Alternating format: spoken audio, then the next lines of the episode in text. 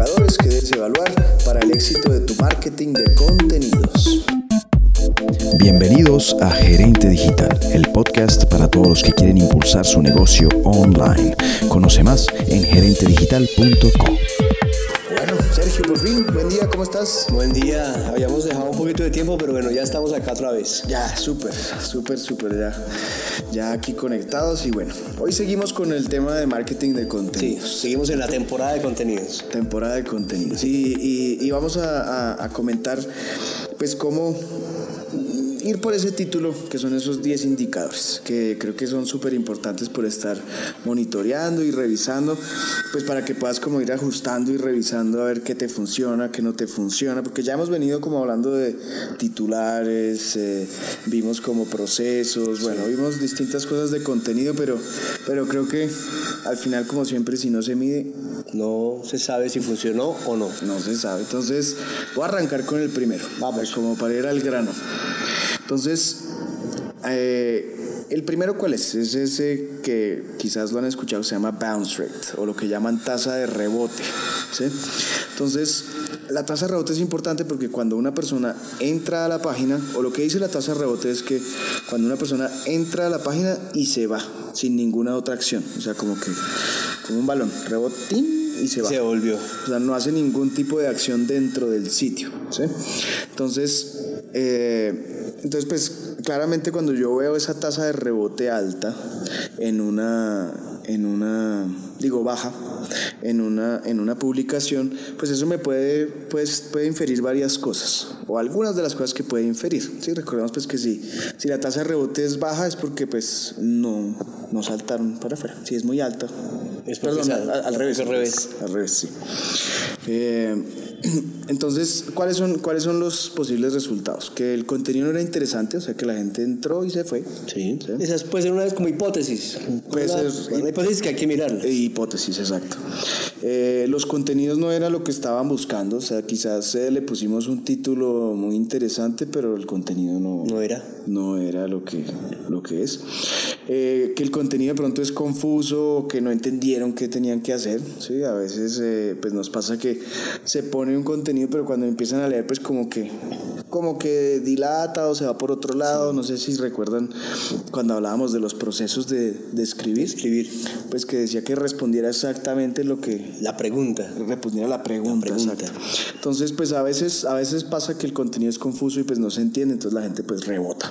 Y, o si es una estrategia de publicidad que quizás el mensaje no es claro, ¿sí? o a veces lo que pasa es que la publicidad tiene un mensaje muy claro, pero cuando la gente hace clic, llega a un landing page donde no se habla de nada de lo que decía la publicidad. Sí, Entonces, no es relacional con. Sí, entonces es que si yo compro las mejores gafas para el sol y yo llego y es el, el y es una página donde venden todo tipo de accesorios, ¿sí? entonces como que uno se pierde. Eh, entonces pues por eso sí es muy recomendable que vean ese bounce rate por link. Sí, a veces a veces eh, la gente ve el bounce rate como un todo, o sea el bounce rate de toda la De página. toda la página, pero se Pero pierden. sí, no es bueno porque pues eh, a veces cuando miras eh, el promedio de todas, hay unas que claramente claramente no deberían tener un, un bounce rate de- un, run- un bounce rate muy alto, otras que no lo deberían tener tan, Tan bajito, bajo. entonces como que no te sirve. Entonces es mejor mirar el bounce rate por link, ¿sí? Para que no te dañe y, y veas como tal la realidad de tu contenido como tal. Sí. Bueno, vamos con el segundo. Vamos con el segundo. Así como tú, digamos, en el primero has puesto como unas hipótesis, el segundo es más evaluación. Y el segundo está orientado al tráfico que viene de los motores de búsqueda. ¿sí? Es muy claro que, que hay que tener en cuenta que cuando tienes un buen número de motores, de, perdón, de visitas por estos motores de búsqueda, es porque estás usando las palabras correctas, que ya hablamos de eso, es porque la estrategia es correcta frente a los resultados de búsqueda, que también ya un poco hemos hablado de eso, pero y si no es así, es porque hay que evaluar unas cosas para mirar si estamos haciendo bien o no este marketing de contenido.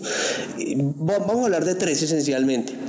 Y pues lo habíamos discutido y salen muchas más, pero digamos que estas tres son las, eh, los tres punticos que hay que tener en cuenta que evalúes. Si no estás usando las palabras o las frases claves que son las más correctas para que llegue ese contenido. ¿sí? Eh, o lo segundo, No estás dando respuesta efectiva a esas preguntas. Volvemos un poco a lo que habíamos hablado ahora rato. Recuerda, eh, pues que en el podcast anterior, la importancia de eso. Pregunta, pregunta, respóndete esa pregunta, que sea de valor para los que están, a quienes te estás dirigiendo, a estos lectores.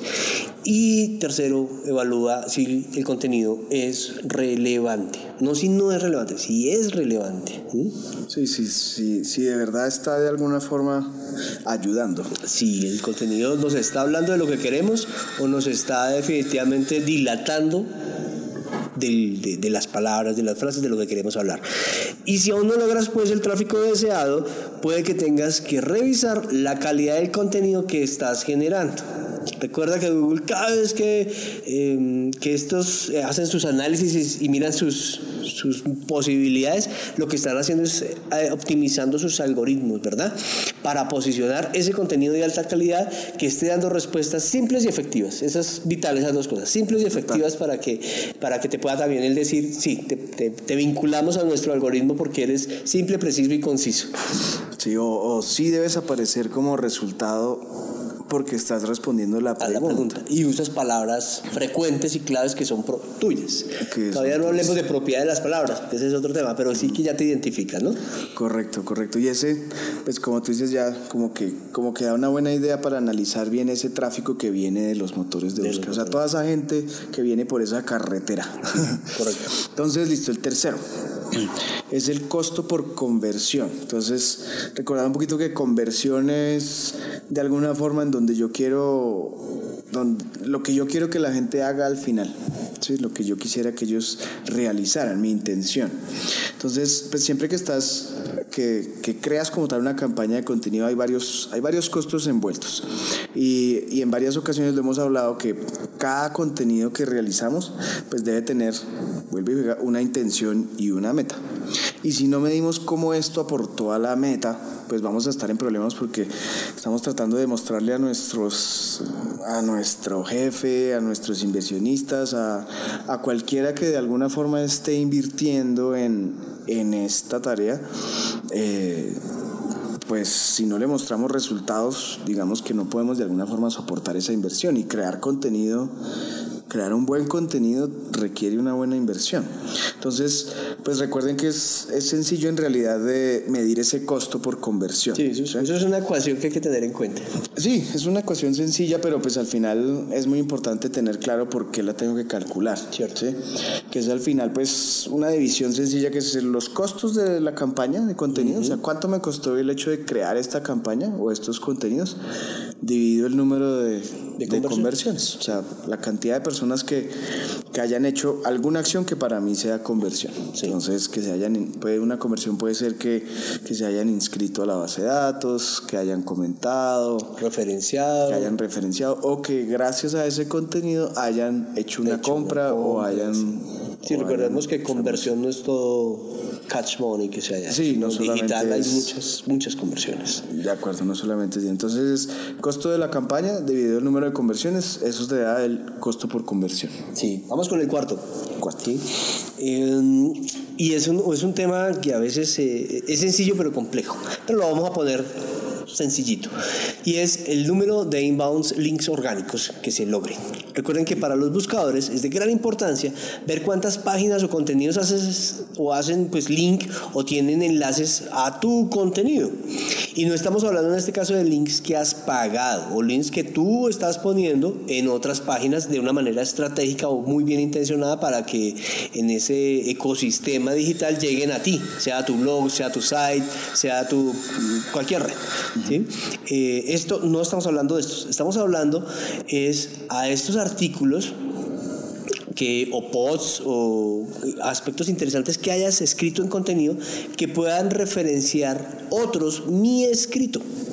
Lo que hace que crezca el posicionamiento y demuestre que tu equipo o tú, si eres único y estás haciendo todo, o que tu equipo está haciendo desarrollo o está haciendo muy bien el contenido de una manera única, referenciable, por decirlo de alguna manera. ¿sí? Es como, como ese, em, ese, ese relacionamiento no que se logra cuando a alguien le gusta lo que escribes porque es puntual, porque sí se ve que puedes llegar a ser un punto de autoridad o referencia referenciable.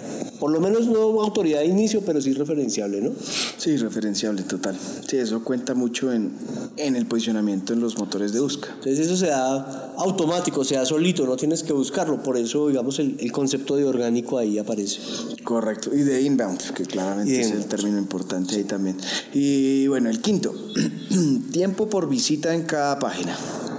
Entonces, el tiempo, el tiempo que, que toman o que como tal están en la página, pues nos empieza a decir varias cosas, ¿sí? O, por lo menos nos, nos da cuenta de si en realidad están leyendo el contenido, si tienes, eh, si tienes aún, digamos, si la gente se está quedando más tiempo, digamos, tienes más opciones de ponerles eh, como call to actions o, cosas que tú quisieras que la gente hiciera. De pronto ves que una página tiene eh, tiene un tiempo de tiene un tiempo de visita mayor o superior a las otras pues obviamente la puedes aprovechar y puedes darte cuenta que ese tipo de contenido está, está concentrando mucho más a la gente y puedes pues obviamente ver cómo, cómo lo aprovechas para poner unos como digo unas un- unos botones más grandes de conversión o algo algo que, que- que te pueda ayudar a convertir mucho más a las personas.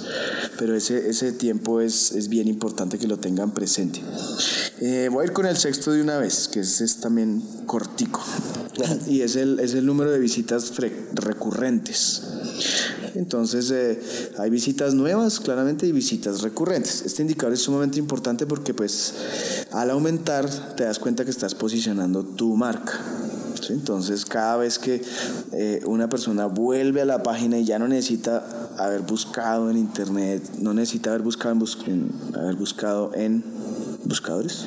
Sí, sí, sí. Buscaban buscadores, sí, suena, suena claro. a ver, eh, sí, haber buscado en los buscadores o no necesita referenciar lo que sea, sino que ya llegó directamente, es porque de alguna forma ya la persona tiene en su, ya tiene de alguna forma configurado que vaya para una respuesta. ¿sí? Entonces, no es solamente la visita única de entró y se fue, sino inicias a construir ya una relación, ya, ya, ya tienes eso. Entonces es muy importante ese, ese indicador para tu marketing de contenidos. Sí, vamos con el séptimo. Séptimo. El séptimo es el número de leads cerrados. Y este, digamos, este indicador también es vital y a todos nos gusta, porque es cuántos negocios se cerraron. Y de hecho hay formas de saber eh, muy, muy realmente, tanto en tiempo como, como en, en cantidad, eh, poder hacer esta operación sin mayor esfuerzo. Em, podemos atribuirle una venta a un contenido. Y eso lo debemos tener claro para poder coger después ese contenido eh, y poder llevarlo otra vez al equipo para mirar cómo fue ese- esa manera en que se construyó, esa manera en que se hizo, porque significa que lo están haciendo bien, ¿sí? Y significa que pues no hay que volver a, inventarnos la rueda cuando ya hicimos como algo que nos está generando venta. A veces la creatividad hay que dejarla un poquito que, que sea para más para el error que para el acierto, ¿sí? Digo yo. Y creo que mm, pues que están haciendo un buen trabajo cuando hay una venta frente a ese contenido directo. Pero nunca hay una retroalimentación cuando se hace esa venta cerrada al equipo y puede que, vuelvo y digo, puede que volvamos a crear cosas eh, que ya hemos hecho cuando ya tenemos un buen andar. Sí, Y yo creo esto que es estratégico, digámoslo así. Ahí, ahí, ahí dices eso que me parece importante porque a veces los equipos de contenido están, están desarrollando y creando contenido, pero, pero no se les da mucho feedback de cuál fue el contenido que en realidad nos generó ventas. Venta, sí. Y entonces, como no hay un feedback, no hay un retorno, pues a veces como que, como que Sigamos así, desanima sí. o desanima un poco. Pues para ambos lados, cuando, cuando no hay venta, pues no hay feedback de que no hay, no se está que- vendiendo. está vendiendo. Y cuando hay, tampoco. Y cuando hay tampoco, entonces no sabe uno, cuando, cuando uno hace parte del equipo de contenido, no sabe uno cuál, cuál en realidad es el que está siendo efectivo. Cierto, cierto. ¿sí? Entonces, eh, Hay que, hay que hablar con los equipos, definitivamente. Hay que hablar con los equipos, sea en lo bueno y en lo malo, yo creo. Pero, Total. pero pues mucho más cuando son buenos, ¿no? Porque hay que mantenerlo bueno, definitivamente. Vamos con el octavo. Visitas a la página de llegada o landing page. Los landing page o páginas de llegada, pues se crean precisamente para eso, para recibir al visitante y lo mínimo que se espera es que tenga visitas para poder saber qué acciones o qué reacciones estamos teniendo. Así que parece un indicador eh, sencillo y obvio y que, ah, pues es normal y lo sabemos, pero en ocasiones no se determina y no se mide y es importante medirlo. ¿Por qué? El landing page para mí es como la, la entrada de, del encantamiento, ¿no? Es donde lo tienes que sugestionar, atraer y a la vez eh, dejarlo ahí. Tienes que medirlo para saber si estás haciendo un buen contenido en ese landing page o no, ¿verdad? Total, total. Ese es el como dice landing, aterrizaje. Ese es el aterrizaje. Entonces, ¿cuántas personas aterrizan? Hay, hay gente que ni siquiera alcanza a aterrizar. Pero ya lo cerró. Yo lo sacó, ese landing lo, lo, los espantó. sí, esa no fue una buena pista de aterrizaje. Entonces, eh, vamos, con el, nueve. el noveno y el décimo. Dale. Entonces, el noveno son eh, visitas por canal. Entonces, canal, nosotros siempre hacemos la relación de canal como con carretera, ¿sí? Porque al final el canal es eh, por, donde, por donde me pueden llegar distintas Sí, personas así ¿sí? es. o distinto tráfico. Entonces, yo sí sugiero que se tenga siempre presente las visitas por cada una de esas carreteras, por cada uno de esos canales digitales, ya que pues te, te empieza a dar muy buena idea de cómo se está mercadeando tu contenido, o sea, qué canales eh, por donde están llegando y cuál de las redes o cuál de las tácticas digitales pues te están dando mejor resultado. ¿sí? Sí. Porque pues recordemos que también hablamos en podcasts anteriores de la diferencia entre un copyright, o sea, crear el crear contenido contenido. y un marketing de contenido. Entonces, visitas por canal, de alguna forma está uno midiendo ese marketing de contenido, cómo se está desarrollando y por dónde me están Así. llegando. No, y ahí siempre hemos sido muy insistentes nosotros porque ni todas las redes son para todo el mundo, ni, ni todo el mundo es para todas las redes, ¿no? Y ahí es donde, pues si tienes mucho, puede que no tengas nada. Y puedes más bien es optimizar mucho contenido a, a, un, a poquitos canales que te optimicen y que te lleven al punto 10, que ya vas a hablar de ese punto. Total, y ser referente en ese canal. En ese canal. Porque ya en ese canal o en el que definas, pues viene ese punto 10 que es el engagement. ¿sí? Es el famoso engagement. Que pareciera a veces que es el primero, pero. Pero si, si uno está midiendo como esos nueve atrás y los está dimensionando y creando con seguridad, que ese décimo se empieza a dar. Es casi que un, Es una causa, no es un casi que efecto. empieza a ser una causa, exacto. Y ese engagement, pues ya, digamos, engagement como tal, pues es, es todo lo que de alguna forma logramos generar en la otra persona. Si bien sea un compartir, un comentario, una, una, una La referencia, la compra referencia, misma. Correcto, una recompra. Entonces, eh, entonces pues ahí en ese indicador ya, ya digamos, eh, como que uno puede, uno puede aterrizar y, y- y ver muchas de las cosas, eh, cómo impactaron en los, eh, en las acciones o, o indicadores anteriores. Pues. Sí. Entonces, bueno, esos son los 10. No sé si tengas otro comentario, Sergio. pero- No, sabemos que son 10 y a veces lo ven muy largo, pero sabemos que si le hacen seguimiento a esos 10, estamos seguros, seguros, seguros que sus contenidos serán de una manera en que el mercado les sea más fácil y más productivo en su medición. Total, les ayuda a tomar decisiones. Y pues recuerden que estamos en este de, de contenido porque pues es una de las estrategias más importantes. De- vital, sí, es de- ese de nervio clave. Entonces, bueno, estamos atentos a cualquier comentario, cualquier sugerencia. Felices de escucharlos y... eh, Y que nos escuchen. Buen día, Sergio. Gracias. Todos los episodios los podrán descargar de la página gerentedigital.co. Ahí encontrarán todas las notas que vamos haciendo, como links y referencias. Recuerden que también pueden suscribirse al RCS usando iTunes o el app de su preferencia para escuchar podcasts. Pueden también seguirme en las redes sociales. Los links los encuentran también en la página gerentedigital.co.